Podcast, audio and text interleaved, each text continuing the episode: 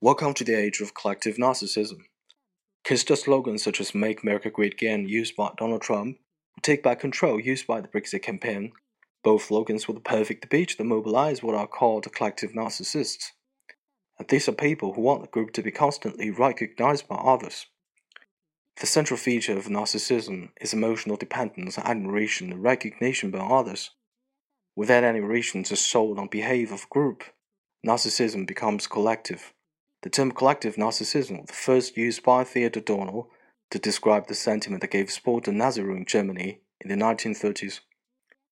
Collective narcissists are prejudiced selectively. They reject or tag groups that somehow threaten the group's grandiose image. Collective narcissists also embrace their own bigoted attitudes. They spin and believe in conspiracy theories about the groups they reject, however fantastic they might be.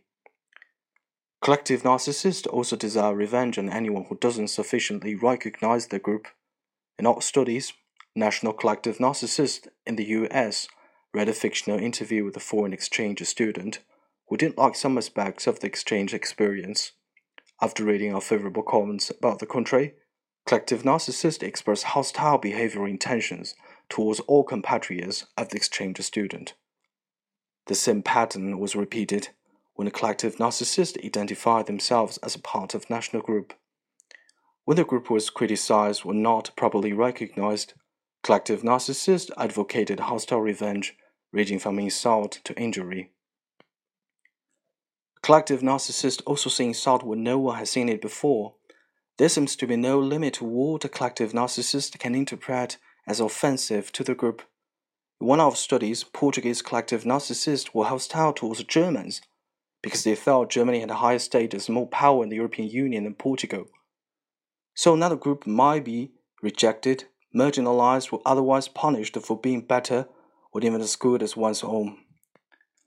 All these suggest that arguments such as foreign workers contribute to the national economy, refugees can find jobs and posts in the host countries, may not only fail to convince national co- collective narcissists, but actually threaten and reach them.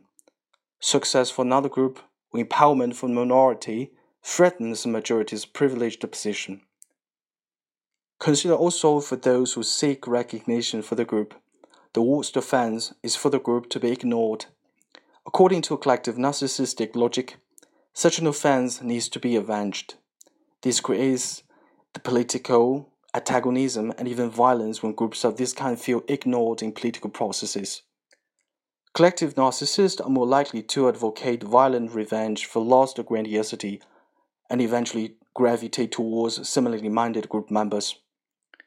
Our recent data show that self-esteem of individuals within groups of collective narcissists is low and the emotions negative. They evolve into personal closeness and are vulnerable to shame. Perhaps being involved in democratic processes and institutions can equip collective narcissists with more constructive and less parochial ways of connecting to others. To discourage further escalation of intergroup animosities, we need to understand the collective narcissist better, as is clear they're not going away.